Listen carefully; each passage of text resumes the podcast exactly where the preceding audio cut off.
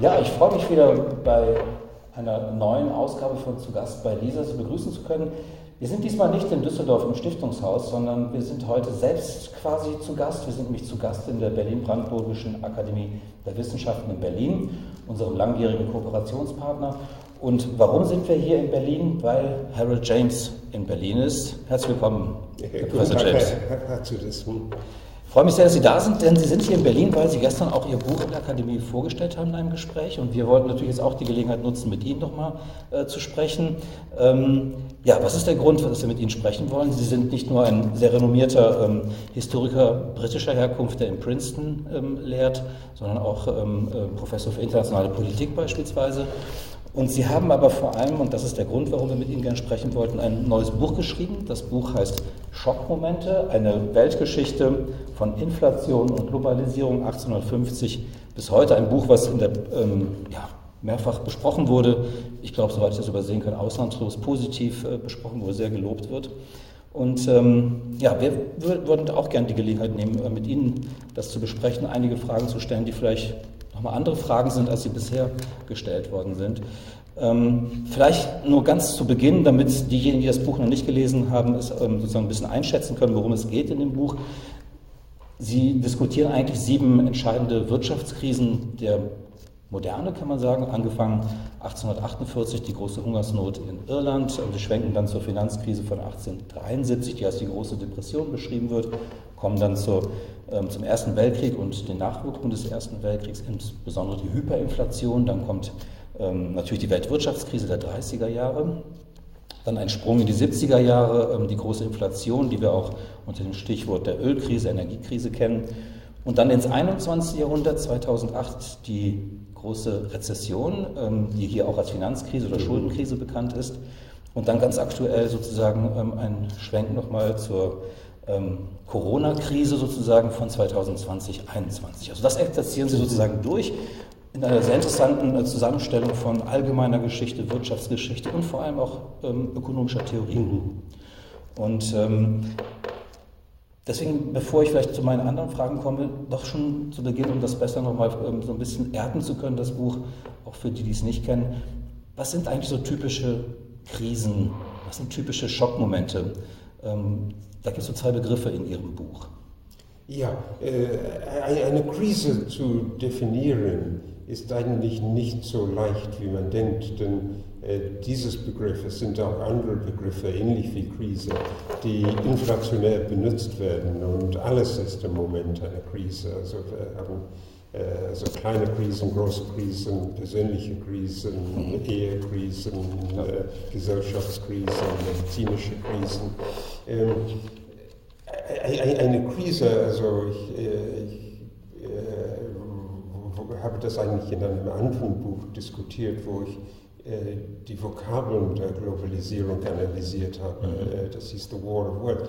Eine Krise ist aber ein Entscheidungsmoment. Äh, also das kommt aus dem Griechischen. Ähm, also ich muss entscheiden.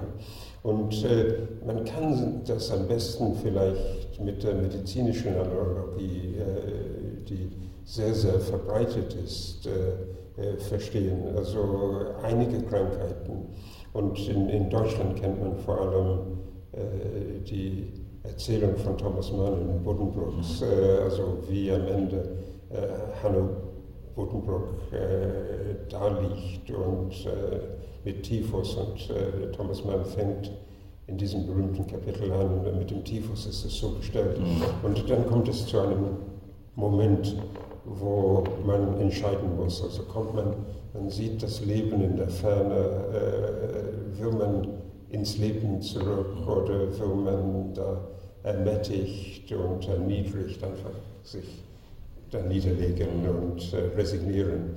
Und äh, also, also die Krise ist eigentlich ein Moment dann, wo Sachen neu entstehen. Äh, und äh, also wenn wir in einer Dauerkrise sind, äh, dann kommt eigentlich nichts heraus. Das ist mhm. zum Teil eins der Krisen, das wir andauernd in der Krise stecken, sozusagen. Und, äh, also das ist nicht sehr originell, das haben viele gesagt, also das äh, äh hat Koselleck eigentlich ausgeführt als wesentliche Merkmal der Moderne. Oder Paul Krugman, sagt, Krise ist inhärent in der Globalisierung, im Globalisierungsprozess.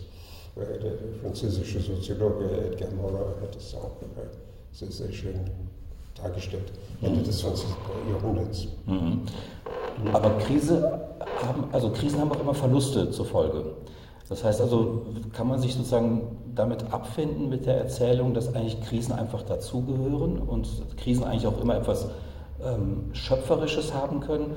Das erinnert so ein bisschen an von Begrifflichkeit von Schumpeter, der schöpferischen Zerstörung beispielsweise.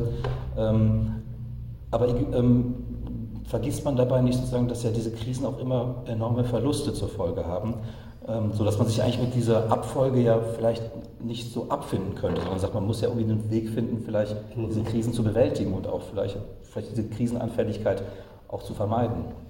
Ja, ja natürlich, äh, natürlich, also, äh, also die, die Verluste, äh, also die verheerenden Verluste sind enorm, also äh, am, am klarsten eigentlich in der Weltwirtschaftskrise, sodass es noch immer das erschreckendste Beispiel von einer gewaltigen Krise. Äh, man, man kann auch äh, die lateinamerikanische Schuldenkrise, die unnotwendigerweise eigentlich ein ganzes Jahrzehnt ähm,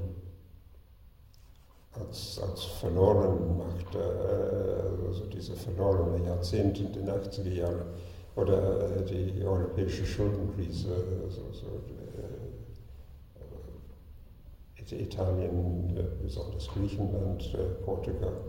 Ähm, man will eigentlich in diese Krise nicht kommen, man sollte sie möglichst vermeiden, aber vermeiden heißt flexibel sein und es, es, es, es, es fehlte vielerorts, es fehlt auch in unserer modernen Gesellschaft oft an Flexibilität. Und äh, die, die Suche nach Flexibilität ist immer eine Sache, wo man, man weiß nie genau, wo man hingeht. Äh, das ist auch ein, ein, ein, ein Teil. Also man, man kann ganz klar die Verluste sehen. Äh, es ist schwieriger zu sehen, wo die möglichen Vorteile liegen, also äh, wo wir etwas Neues machen. Und es, es gibt eigentlich also viel, viel Hoffnungslosigkeit in der Krise. Und äh, das ist auch, auch ein Moment, also ich, ich zitiere diesen äh, Buch von äh, den 30er Jahren äh, von Ferdinand Fried, äh, Ende des Kapitalismus, aber es ist ein, ein neues Buch im letzten Jahr äh, von Ulrike Herrmann mit demselben Titel und ähnliche Argumente erschienen in Japan. ein sehr, sehr ähnliches Buch. Also, also dies, dieser Gedanke, dass alles am Ende ist. Und ähm, also jeder, der oder die eine Krise miterlebt, denkt immer, wir können eigentlich den Ausweg nicht so gut sehen. Also ich, ich, ich, kann mich erinnern, also mitten in der europäischen Schuldenkrise äh, war ich an einem Mittagessen zusammen mit dem äh, mit David Lipton, also der war damals der äh, erster stellvertretende Managing Director des IWFs. Und er sagte, also in allen anderen Krisen, also Asienkrise, argentinische Krise, Türkei, Anfang der 2000 Jahre, konnte ich eine Lösung sehen. Und jetzt sehe ich überhaupt keine Lösung. Äh, äh, aber das, das war typisch, das war die Weltwirtschaftskrise, aber das war auch die 70er Jahre. Also man konnte keine Lösung sehen. Und erst im Nachhinein versteht man, wie man die Krise gelöst hat. Hm. Ja, das sind wichtige Stichworte. Im Nachhinein ist sozusagen das, der Kosmos der Geschichtswissenschaft, könnte man sagen, das, das betrachtet. Und da sind wir auch so ein bisschen bei der Wissenschaft. Ähm, man es ist genau wie Sie beschreiben. Man hat sozusagen so etwas Zyklenhaftes, sowohl also auch in, der, auch in der Betrachtung von Krisen. Wie Sie gerade sagen, dann kommt immer das, ist das sowieso alles zu Ende, es kann so nicht weitergehen, es muss was ganz Neues kommen. Das scheint sich ja auch immer wieder in so Zyklen, ähnlich wie sich sozusagen der Kapitalismus in so Zyklen zu bewegen scheint, ähnlich sozusagen zu bewegen. Ähm, was kann denn die Wissenschaft, weil Sie gerade sagen, hm, es kommt immer wieder, aber wir können es eigentlich gar nicht vorhersehen. Ähm, kann denn die Wissenschaft in irgendeiner Form einen Beitrag leisten, um das Ganze kalkulierbarer zu machen, berechenbarer zu machen und sozusagen präventiv vielleicht auch Krisen erkennen zu können? Würde man ja vielleicht vermuten, dass die Wissenschaft da einen Beitrag zu leisten könnte. Ja, ich, ich meine, äh, meine äh, eigentlich, dass ich äh, mit dem Buch einige von diesen Lösungen darstellen mhm. kann und in dem Sinne ein bisschen Hoffnung, ein, ein, ein wenig ein Lichtstrahl äh, auf, auf diese Lage geben kann. Äh, äh was ich da äh, noch äh, dazu fügen wollte, ist, dass also genau diese Pendelbewegung und äh, also darüber habe ich also seit über 20 Jahren nachgedacht. Ähm, aber ich wollte jetzt eigentlich eine Unterscheidung machen zwischen eine Art von Krise, die eigentlich zur Entglobalisierung führt und zur Deglobalisierung führt und andere Krisen, die eigentlich Globalisierung antreiben. Und äh, die Krisen, die Globalisierung sozusagen beenden oder beenden können, äh, sind Krisen, wo die Nachfrage einbricht. Und dann ist eine besondere Lösung, also wenn Sie nach Lösungen äh, fragen, dann ist eine, braucht man eine besondere Lösung. Also man muss in großen Aggregaten da denken. Also 2008 äh, oder auch in der europäischen Schuldenkrise, da ist äh, nicht genug Nachfrage da und äh, man, man muss die Konjunktur eigentlich anheizen. Äh, also entweder Geldmaßnahmen oder fiskalische Maßnahmen.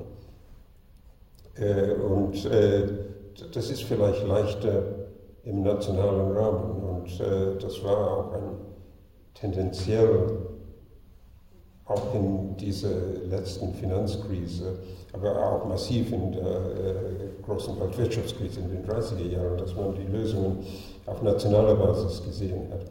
Ähm, Jetzt haben wir auch aber etwas anderes und äh, da, waren, da sind äh, historische Vergleiche, also vor allem äh, in, jedenfalls in, in, äh, in, in meiner Lebenserfahrung äh, die 70er Jahre, aber dann nur historisch gesehen auch die, die Zeit um die Mitte des 19. Jahrhunderts, wo eigentlich das Problem nicht ungenügende Nachfrage ist, äh, sondern äh, da sind Engpässe, äh, da sind Knappheiten, äh, nicht genug Energie in den 70er Jahren, die Ölkrise, nicht genug Nahrungsmittel. Also da war auch ein, ein Jahr, wo die Sowjeternte ausgefallen ist. Ähm, und diese Engpässe können nicht ganz so leicht mit einfach fiskalischen Maßnahmen mhm. beendet werden.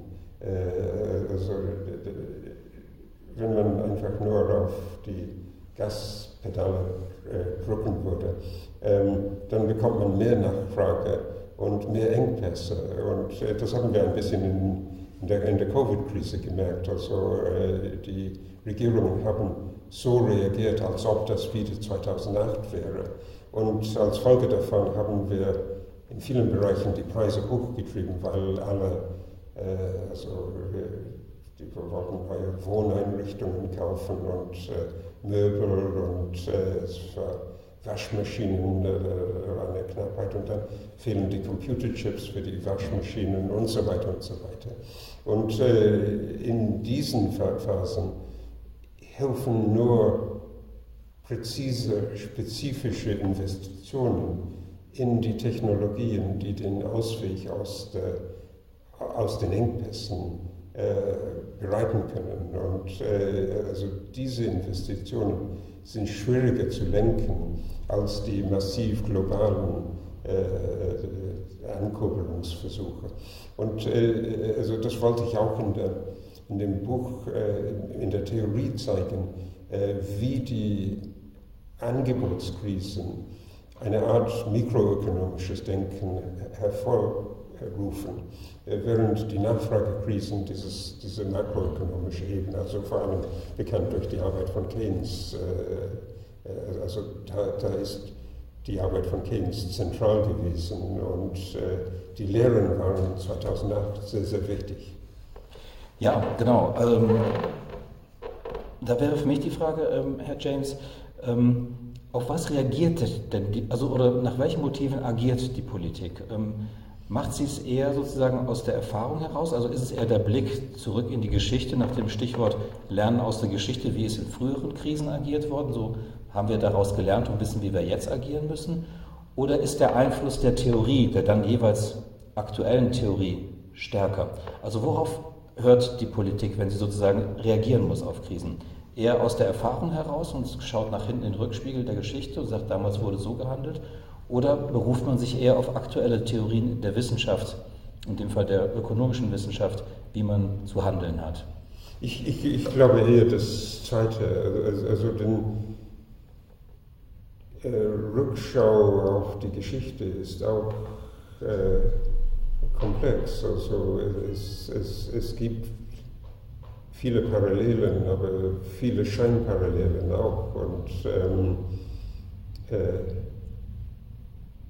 also das äh, ist, ist nicht nur das Problem bei der Wirtschaftsgeschichte, dass man auch falsche Parallelen ziehen kann. Also bei der Diplomatiegeschichte ist das eigentlich bekannt, also dass äh, nach den 30er Jahren alle gedacht haben, jetzt äh, ist noch ein Hitler da und wir müssen auf diesen Diktator reagieren, als ob er wie Hitler wäre, äh, so, also als die Franzosen und die Briten äh, mit Ägypten 56 verhandelten. äh, in der Suez-Krise, äh, als äh, der Karl Nasser, Oberst Nasser, die, den Suezkanal nationalisiert hat. Ähm, dann war die Argumentation, ja, das ist ein neuer Hitler und wir müssen unbedingt jetzt eingreifen oder bei Saddam Hussein, dass das ein neuer Hitler sei oder Milosevic, äh, Milosevic oder Wladimir Putin äh, auch. Ähm, und äh, äh, also man, man, man, sieht manchmal Parallelen, aber es sind auch gewaltige Unterschiede. Äh, und äh, das, das, das, Gleiche ist eigentlich bei der Wirtschaftsgeschichte. Da, da muss man dann eigentlich, äh, eigentlich mehr darüber nachdenken, was die Merkmale von einer spezifischen Situation sind. Und das ist, das ist eigentlich hilfreich, äh, wenn die Politik Lösungen darstellen will. Äh, nur, also macht die Politik leider oft weder noch das eine, das historische Rückschauen, äh, noch das andere, das von der Wissenschaft eigentlich lernen, sondern die Politik macht äh, so weiter wie normal. Nicht? Also, und äh, das ist gerade vielleicht das Interessante an Krisen, äh, dass äh, die Krise diesen Anschein der Normalität zerstören kann und dann erfordert das eine institutionelle Erneuerung. Genau, und ähm, wir haben das ja auch erlebt in dem Zusammenhang, äh, wir sagen Normalität, ähm, dass ähm, wir gerade auch im Zusammenhang mit der Finanzkrise von 2008 und den späteren Jahren erlebt haben, dass sich so Sondermaßnahmen, die man eigentlich immer gedacht hat, die sind sozusagen terminiert für eine bestimmte Zeit, dass die sich plötzlich ausdehnen und dass mhm. sozusagen Sondermaßnahmen plötzlich in eine Normalität sozusagen sich verwandeln. Mhm. Und man sagt so, ähm, das ist keine Sondermaßnahme mehr, dass wir jetzt praktisch ähm, quantitative Lockerung machen, sondern mhm. das ist eigentlich eine Dauermaßnahme. Und ähm, mhm. aus dem Einzelfall wird plötzlich der Normalfall. Mhm. Ähm, ist das so eine Tendenz, ähm, die Sie auch sehen? Es ist sicher eine Tendenz und äh, äh also da sind auch äh, medizinische Analogien, die das äh, eigentlich begreifbar machen können. Also es sind äh, oft äh, Medizin, äh, medizinische Lösungen, äh, pharmazeutische Lösungen, die sehr, sehr effektiv für eine kurze Zeit sind. Aber wenn sie andauernd eingesetzt werden, gewöhnt sich der Patient daran und äh, die Medizin wird immer ineffektiver und äh, am Ende hat man noch das Problem, also man kommt nicht davon los, man ist äh, äh, hooked on the, on the medicine und äh, also es ist sehr, sehr schwierig, sich äh, da, da, zu entfesseln oder zu entbinden äh, von, von dieser Abhängigkeit. Was würden Sie denn sagen, was wäre denn der Normalzustand in der Wirtschaft? Wie sähe der eigentlich tatsächlich aus? Also haben wir noch ein konkretes Bild davon, wie eigentlich, was eigentlich das Normal wäre in der Wirtschaft? Ja, äh, also, also viele vielleicht äh, von meiner Generation haben den Gedanken, dass äh, die 50er oder 60er Jahre normal gewesen sind. Also die Zeit, wo ich ein Kleinkind gewesen bin in den 50er Jahren oder in der Schule in den 60er Jahren. Also da schien alles stabil, da war Wachstum, da war auch Stabilität, äh, das wurde immer so weitergehen. Ähm, es waren wissenschaftliche Artikel damals über Ende des Business Cycles, also Ende des Zyklus, ähm, waren auch in den 90er Jahren und in den 2000 Jahren äh, ähnliche Artikel. Also das hat eine neue Generation vielleicht noch die Erinnerung an die 90er Jahre, dass das die Normalität sei. Also das waren die Zeiten, wo man eigentlich eine Normalität äh, sich vorgetäuscht hat.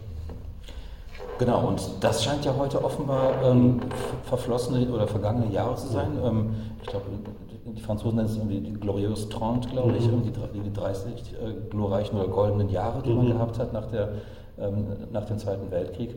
Ähm, ja, in Italien, äh, Deutschland Wirtschaftswunder. Wirtschaftswunder, genau. Ähm, und jetzt scheint sozusagen sich dieses Narrativ von dem ähm, äh, Wachstum ähm, ja, irgendwie erledigt zu haben und von diesem Motiv, von dem Narrativ der Dauer, also der Krise sozusagen so ein bisschen abgelöst worden zu sein. Mhm. Ähm, die Frage ist halt, eine Krise würde man sich ja wünschen, wenn sie denn sozusagen positiv ähm, ausgelegt wird, hat auch immer eine eine Perspektive, dass man sozusagen eine Vision hat, wo es denn hingehen könnte. Also was ist der Ausweg sozusagen aus der, aus der Krise und welches neue, ähm, ähm, welche neue Normalität könnten wir möglicherweise anstreben. Aber wenn ich so versuche, ähm, den Zeitgeist und auch so die, die, ähm, die aktuellen Analysen zu, ähm, zu verstehen, dann wird mir nicht klar eigentlich, was nach dieser Krise kommen sollte. Also, was ist, also gibt es noch eine Perspektive, gibt es eine Art Utopie, wie die aussehen könnte, die Welt, wenn man diese Krise bewältigt hätte? Das ist, was ich so ein bisschen suche und wo ich mich frage, sehen Sie irgendwo da so, so, so, so, so eine Vision oder, oder so einen Plan, wo es hingehen könnte? Also wenn es so wirklich wäre, wäre man nicht mehr in der Krise. Also es ist erst im Nachhinein, dass man das wirklich erkennen kann, wie, die, wie der, der Ausweg aussieht. Also wie, äh, also wenn Sie von Lösung sprechen wollen, also wie die Krise gelöst wird. Also ich, ich würde mir denken an Entscheidungen, also, dass, dass, also wo die Entscheidung wieder Hanno Buddenbrook, äh, wo er sich hinwendet. Äh, und ähm, ja, äh, also das ist in, in, in der Tat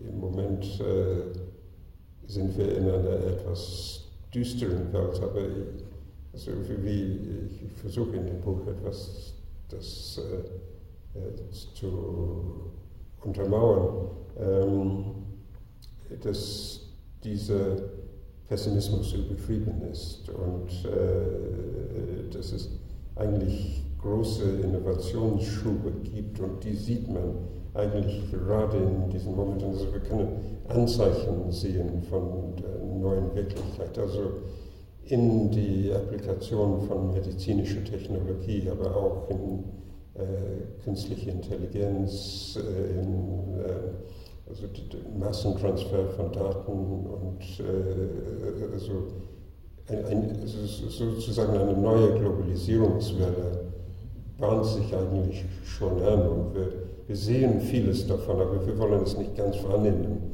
Äh, und wir, wir, werden das wahrscheinlich nur in,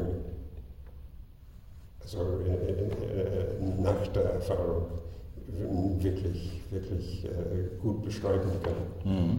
Das wird in Ihrem Buch, glaube ich, sehr deutlich, dass ähm, Sie viel Hoffnung auf Technologie setzen. Also sozusagen, dass Technologie ist in Ihrem Buch sozusagen sehr positiv ähm, ja. besetzt, ähm, sehr optimistisch ähm, beschrieben. Ähm, dass, ähm, wenn man das eben auch historisch betrachtet, war es eigentlich immer die Technologie, die in irgendeiner Form zu Globalisierungsschüben geführt hat. Mhm. Sei es in der ersten Welle beispielsweise die Eisenbahn gewesen, mhm. in der zweiten Welle ist es dann aber auch Finanzprodukte, die mhm. entwickelt werden, aber auch sowas wie Container beispielsweise. Container, ja, genau. ja. Und jetzt in der dritten Phase eben, ähm, ist es vor allem sozusagen der paradigmatische Wechsel sozusagen von Waren und Dienstleistungen hin zu Daten und Kommunikation, so nennen Sie das, glaube ich. Ja. Mhm. Und das haben Sie ja gerade beschrieben. Also Sie würden auf Technologie sehr setzen, mhm. sozusagen, dass Technologie eigentlich der Schlüssel sein kann, um sozusagen das Tor aufzuschließen für eine bessere Zukunft. Ja, absolut. Und äh, also das, was wir seit 2020 erlebt haben, ist, ist vielleicht ein,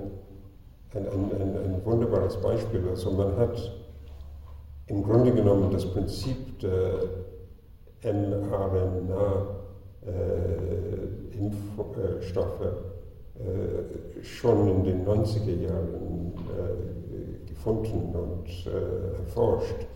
Und das wurde auf ziemlich seltene tropische Krankheiten angewendet. Also da war keine verbreitete Anwendung. Und plötzlich war die Möglichkeit, Januar 2020, äh, Februar 2020. Also sehr, sehr schnell hat man äh, die, das DNA der, der, des Viruses äh, aufzeichnen können und dann die entsprechende Impfmittel dafür vorbereiten in einer erstaunlich schnellen Zeit. Und jetzt sieht man, dass das auch angewendet sein könnte für weit verbreitete Krebserkrankungen zum Beispiel. Äh, also die, die die Möglichkeiten, die Potenziale sind enorm, äh, aber, aber auch äh, so Sachen, die eigentlich äh, das schon Gewesene erheblich ändern, also wie man die Medizin an die, an, an die Allgemeinheit bringt, also was man mit Telemedizin machen kann wie man aus der Ferne Diagnostik machen kann, äh, wie man auch aus der Ferne Selbstbehandlung mit Robotern machen kann. Äh, also die, die Möglichkeiten sind unendlich, waren schon eigentlich da, aber werden nur in der Krise benutzt, dass man nicht unbedingt da sein muss, wo man arbeiten will. Also dass man äh, Homeoffice äh, machen kann. Also dass man nicht unbedingt mehr in diesen großen Metropolen, also nicht mehr in London oder New York oder Shanghai äh, und das, das kann mehr verteilt sein. noch ein anderes Beispiel, also was wir, also wo wir die Bedeutung eigentlich nur im letzten Jahr gesehen haben, also man hat gewusst, dass äh, Softwareentwicklung eigentlich überall auf der Welt passiert, aber äh, also, äh, es kann überall auf der Welt passieren, äh, aber es geschieht nicht in allen Ländern. Und äh, die Entwicklung, also die, die äh, Softwarearbeiter, waren besonders in kleineren Randstaaten um Europa herum, also in Israel, aber auch in Serbien, in Nordmazedonien, äh, aber auch in der Westukraine, in, in Kiew.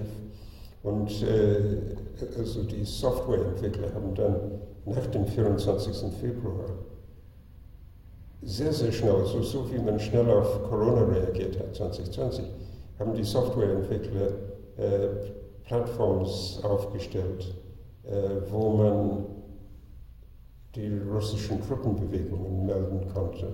Und äh, dass das dann koordiniert wird, dass die ukrainischen Streitkräfte äh, eine, eine, Gegenmaßnahme ergreifen können. Und also sehr, sehr effektiv, sehr dezentralisiert. Und äh, die Möglichkeit ist äh, auf, auf, einmal ganz klar da gewesen. Äh, das, das ist revolutionär. Das ist sehr interessant, weil ähm, das natürlich für Nationalstaaten ähm, eine Herausforderung ist, was Sie gerade beschreiben, weil sozusagen ihre Souveränität sozusagen von, mhm. von Playern außerhalb ähm, ja. ihres Kosmos, die einfach ähm, auch selbst dezentral sozusagen organisiert mhm. sind oder gar nicht organisiert sind, äh, plötzlich Souveränität sozusagen mhm. Ähm, äh, angreifen von ähm, Nationalstaaten. Das ist natürlich für die wahrscheinlich eine große Herausforderung. Und dann äh, fällt mir bei dem, was Sie sagen, ein, sozusagen das Motiv des Trittbrettfahrens ein. Also aus dem Motto, man entwickelt für eine konkrete Situation ein, ein, ähm, eine kleine Lösung und daraus wird dann plötzlich sozusagen ähm, die Innovation für ganz neue andere Entwicklungen. Also ich erinnere an sowas wie die SMS ist, glaube ich, eingeführt damals, ähm, damit Techniker sich untereinander äh, kurz eine Message schreiben können und daraus ist ein riesiges äh, Kosmos der Kommunikation mhm. im Grunde dann geworden. Also es war nicht intendierte ähm, äh, Lösungen, die dann plötzlich zu großen Lösungen sozusagen geführt haben. Das ist dieses Trittbrettphänomen. Äh, Aber da würde ich trotzdem fragen, es gibt ja durchaus, oder wie antworten Sie Kritikern, die sagen beispielsweise, das ist eine Technikgläubigkeit. Mhm. Ähm, wir wollen keine Welt von Technokraten beispielsweise mhm. haben ähm, die sozusagen genau das, was Sie beschrieben haben, dass man sich ähm, Ferndiagnosen geben lassen kann aus Indien beispielsweise mhm. oder dass Roboter uns pflegen und so weiter, die sowas eher als ähm, als dystopisch vielleicht wahrnehme, als eine weitere Entfremdung des Menschen vielleicht oder so. Mhm. Ähm, wie antworten Sie solchen Kritikern, die sozusagen über der Technik eher skeptisch sind? Ja, es, es, es ist natürlich richtig, dass die Technik nicht alles machen kann und nicht alles ersetzen kann. Äh, aber in besonderen Bereichen, die nun sehr, sehr wichtig sind für äh, die, die äh, meisten unserer Mitmenschen, äh, spielt die Technik doch eine, eine wichtige Rolle. Wenn man denkt, so wie viele Leute im Krankenhaus sich infizieren und dann an etwas anderes sterben, als sie in, ins Krankenhaus eingeliefert worden sind. Ähm, also wie vielfach die Missdiagnose ist oder die, die Fehlbehandlung und äh, dass das besser sein könnte, äh, glaube ich, ist ein, ein, ein, ein großer Fortschritt. Ähm, aber dann sagen Sie zu Recht, ja, ein guter Arzt müsste eigentlich den Mensch als Ganzen betrachten, äh, behandeln, äh, mit einer Seele sozusagen in, in, in Gefühl kommen, in Gespräch kommen. Und äh, das, äh, das fehlt bei der Quantentechnologie. Es ist äh, absolut richtig. Also die Technologie kann die, die Gemeinschaft eigentlich nicht ersetzen. Äh, aber ich kann es möglich machen, bessere Gemeinschaften zu, zu aufzubauen. Mhm.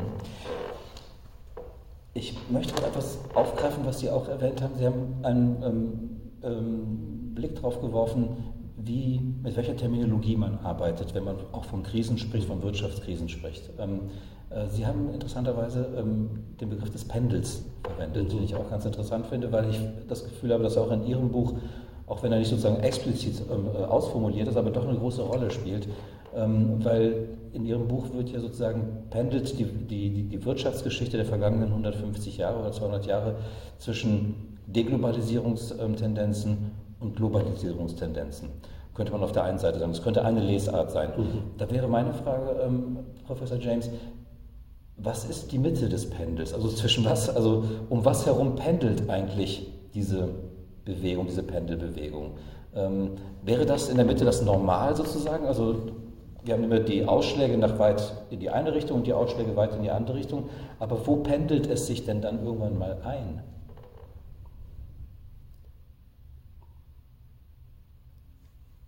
Ja, es, äh, es kommt, glaube ich, nie zum Stillstand. Also das, das, äh, vielleicht ähm, ist das. Äh, das, das wollen einige Leute manchmal. Äh, ich, ich, ich, ich weiß, da, da gab es in, in, in, Cambridge, wahrscheinlich in anderen Städten auch, an den Wänden diese, diese Sprüche, die geschrieben worden sind und teilweise sehr, sehr witzig und äh, einleuchtend. Stop the world, I want to get off. Ähm, also das ist im Grunde genommen äh, der, der, Gedanke. Aber das, äh, also, also wir sind, äh, also wir haben äh, äh, eine Vorstellungskraft, wir denken immer an, an neue Sachen, wir, wir, wir sind innovativ und in diese Innovation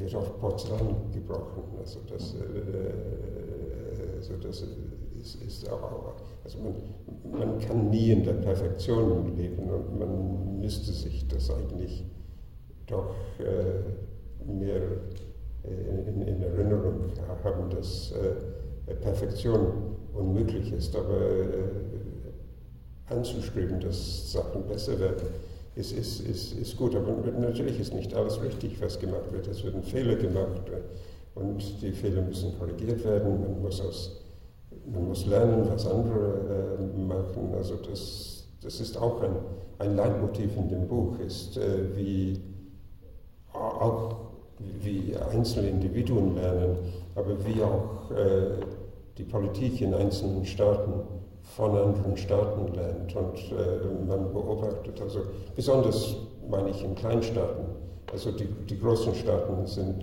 zu selbstsicher und äh, zu selbstbewusst, um das zu machen. Und die meinen immer, die haben die, die besten Lösungen. Und China oder Russland oder die USA, äh, die, die, die, die, stellen sich oft vor, dass sie eigentlich schon alle Probleme gelöst haben, äh, während wenn man in in, in Estland lebt, äh, dann weiß man natürlich, dass das nicht der Fall ist und man, man muss mehr experimentieren und man sieht, also das macht man in Schweden, das ist, das ist gut, also, oder das macht man in Deutschland oder das macht man im Vereinigten Königreich und äh, also gerade zum Beispiel in, äh, also, also, wie man mit dem Staat umgeht, also äh, ob man äh, ein elektronischer Bürger sein kann also da ist Estland zum Beispiel äh, an, an, an, der Vorderfront äh, oder auch die Ukraine hat schon vor, vor dem Krieg, also vor dem äh, 24.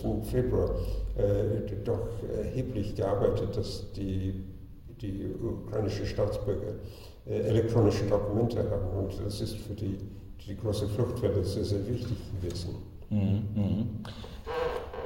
Das heißt, die Pendelbewegung ähm, könnte man ähm, als eine Lesart begreifen ähm, in Ihrem Buch. Eine andere, wie ich finde, die auch äh, sehr interessant ist und vielleicht führt die uns auch tatsächlich ähm, ein bisschen weiter, ist sozusagen das Motiv der Verschmelzung, also der, der Fusion. Ähm, es gibt einen interessanten ähm, Satz in, in, Ihrem Buch, dort heißt es, dass beispielsweise Kapitalismus und Sozialismus heute zunehmend miteinander verschmelzen.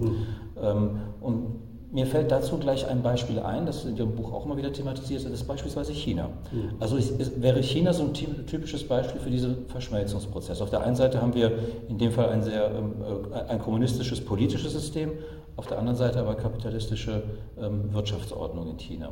Ähm, dort verschmelzen offenbar auch diese beiden Prinzipien zu etwas Drittem, etwas Neuem. Ähm, ist das ähm, überhaupt so eine Tendenz, ähm, wenn wir uns auch Wirtschaftspolitik angucken, wie beispielsweise der, ähm, der Anspruch, mehr steuern zu wollen inzwischen, mhm. also planen zu können. Sie nennen das auch bedacht sein, mhm.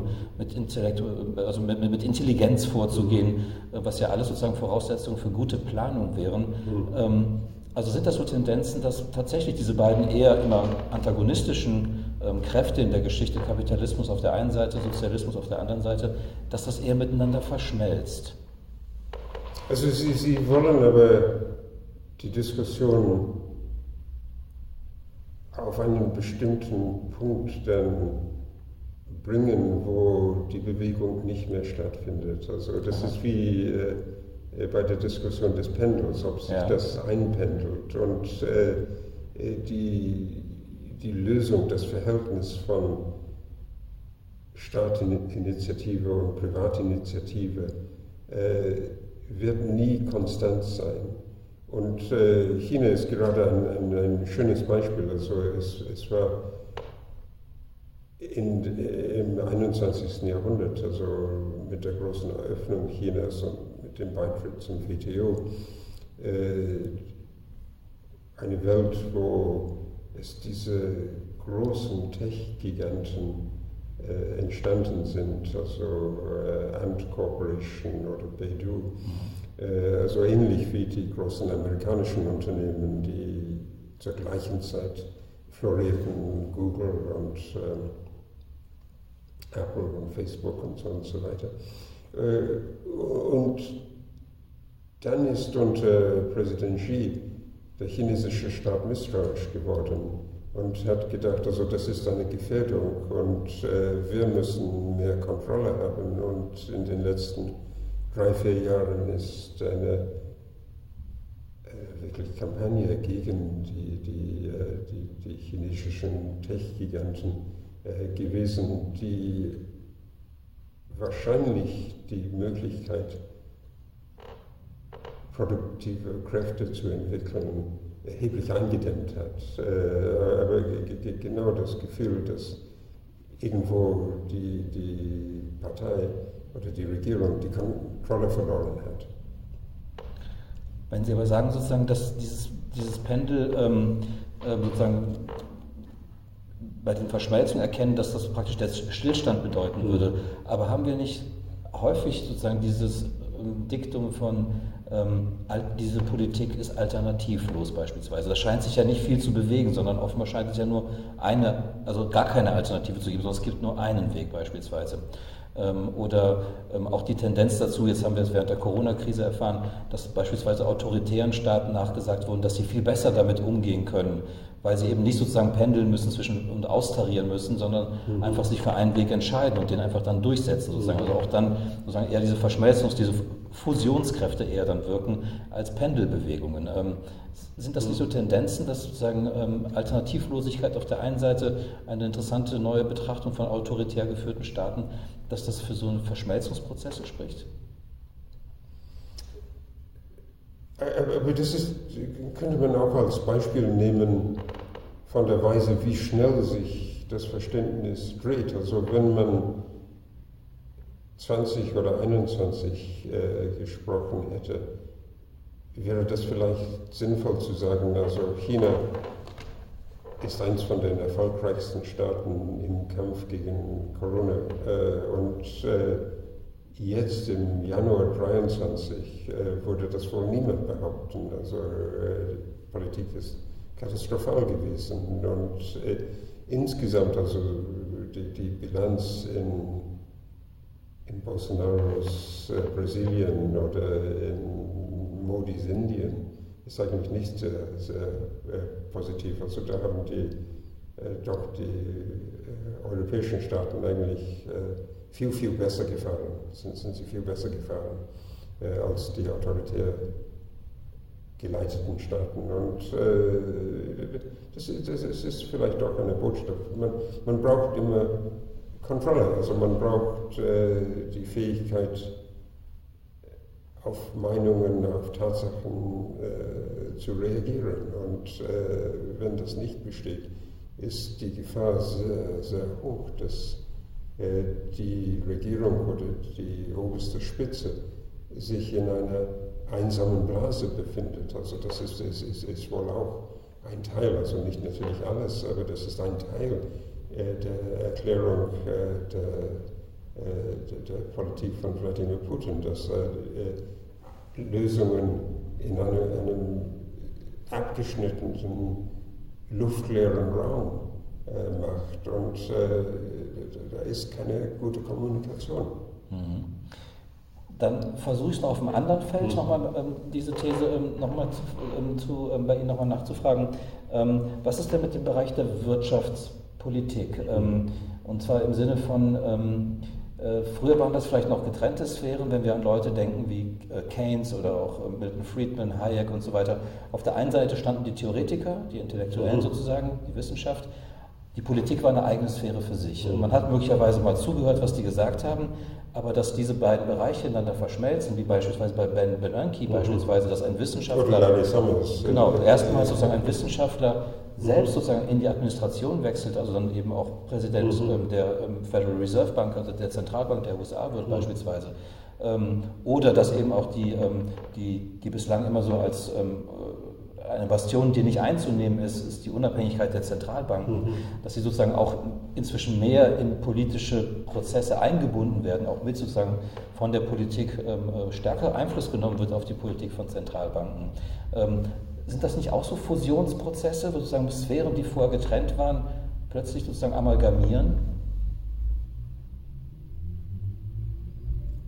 Es ist interessant, also äh, äh ist da nicht auch eine Pendelbewegung? Äh, also, im, so wenn man schon vor der industriellen Revolution oder in den Frühphasen der industriellen Revolution nachdenkt, also äh, Isaac Newton äh, war natürlich äh, der Leuchtstein der Physik und der Mathematik, aber er war auch äh, an der Regierung beteiligt, er hat äh, eine Münzreform gemacht, eine Währungsreform gemacht. Äh, also das war äh, sozusagen ein Ben Bernanke avant la lettre.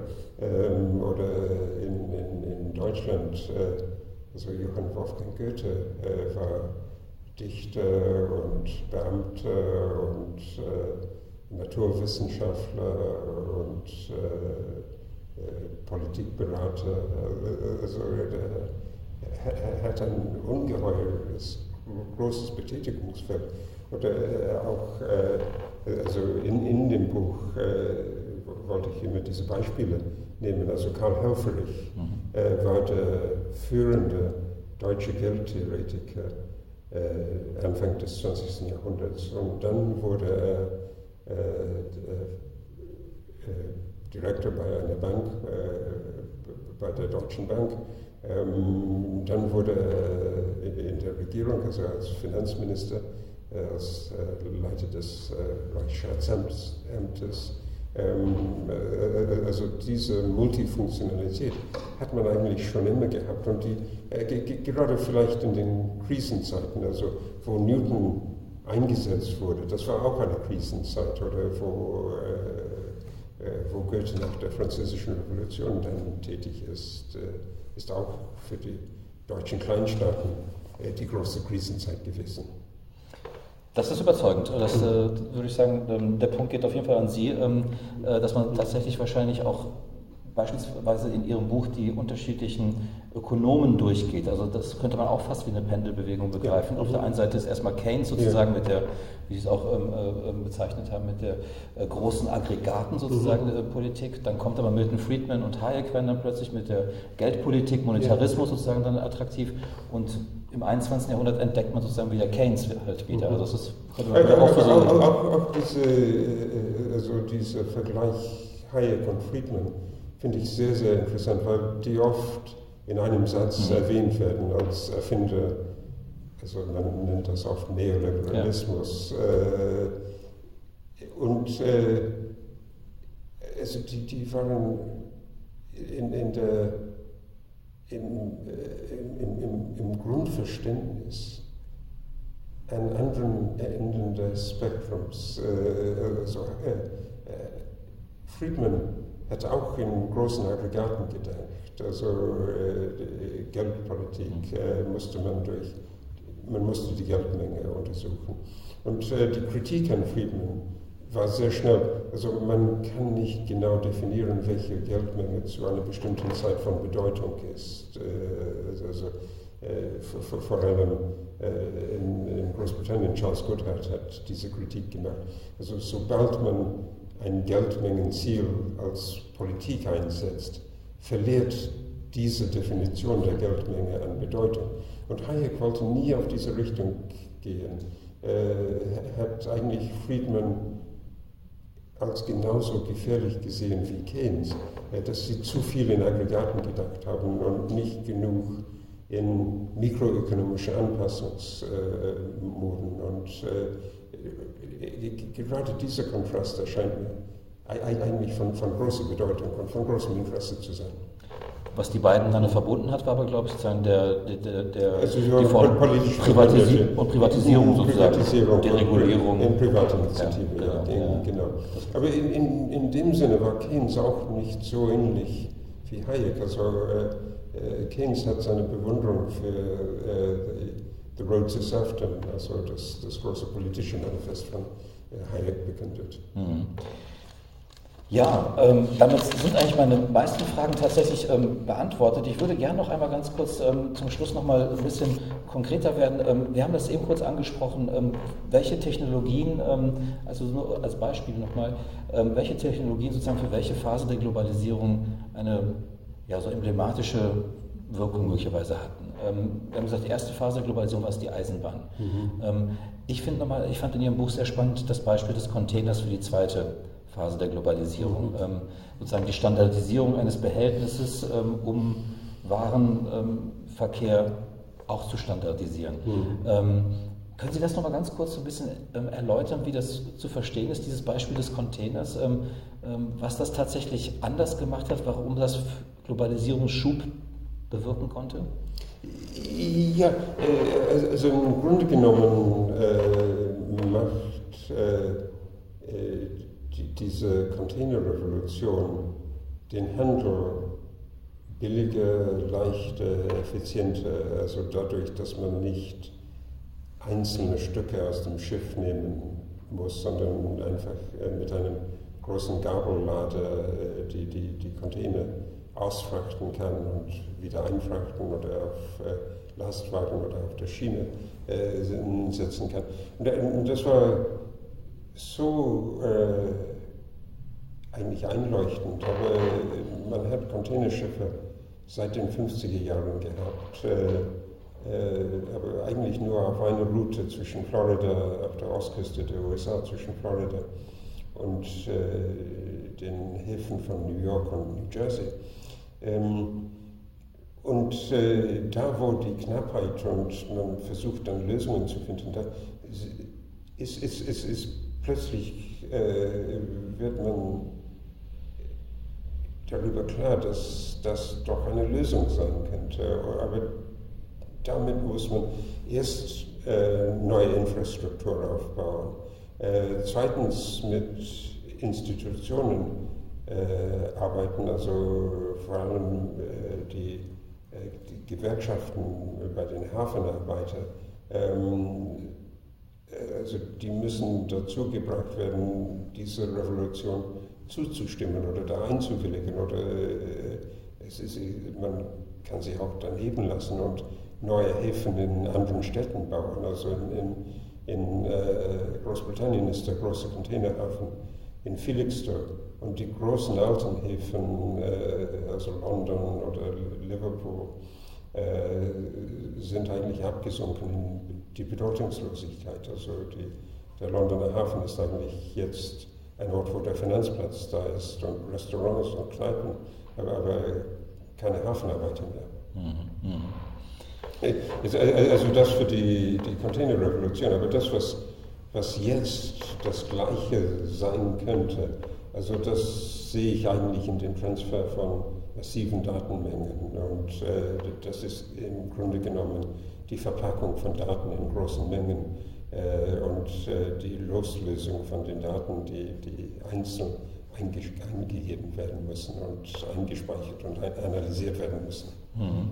Und das macht eben deutlich, glaube ich, für die Globalisierung, wie wichtig sozusagen Distributionswege halt sind. Also, Ja, ja. Und zwar schon immer waren. Also von Mhm. den Anfängen der, der Globalisierung bis heute.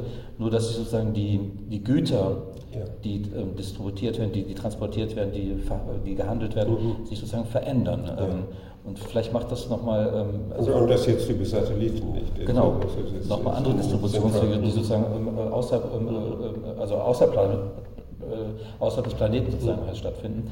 Ähm, und das erinnert so ein bisschen, finde ich, an, ähm, an Karl Schmidt, der sozusagen ähm, in seinem Nomos der Erde geschrieben hat, wie wichtig sozusagen diese Adern der Erde sozusagen sind, also diese, genau diese Kanäle, diese Vertriebswege mhm. und das Beherrschen von Pipelines beispielsweise. Wir haben ja. das ja jetzt gerade sehr aktuell.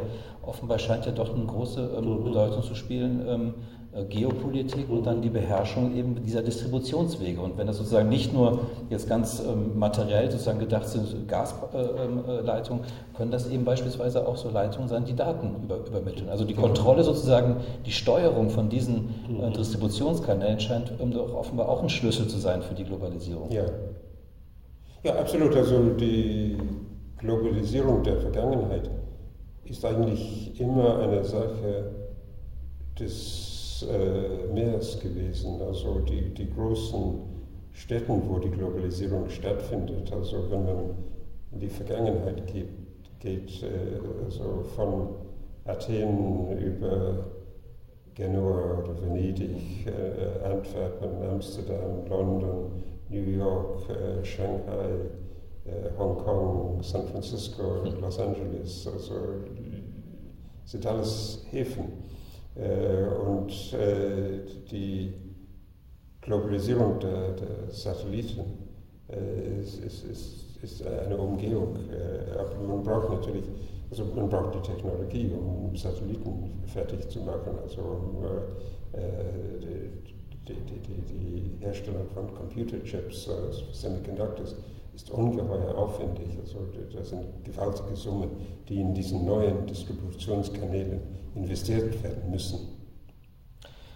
Vielen Dank. Ich glaube, wir haben einen sehr schönen Bogen geschlagen, sozusagen aus Ihrem Buch sozusagen herausgehend. Ähm, ähm, wir haben geschichtsphilosophische Fragen ähm, sozusagen so ein bisschen angesprochen, Pendel, Verschmelzung, Fusion. Wir haben aber auch sehr konkret über historische äh, Entwicklungen gesprochen, aber auch sozusagen den Blick nach vorne geworfen, was sozusagen Technologie vielleicht möglicherweise für neue Perspektiven eröffnen kann. Ich danke Ihnen sehr für das Gespräch, Herr Professor James. Dankeschön. Ganz herzlichen Dank meinerseits.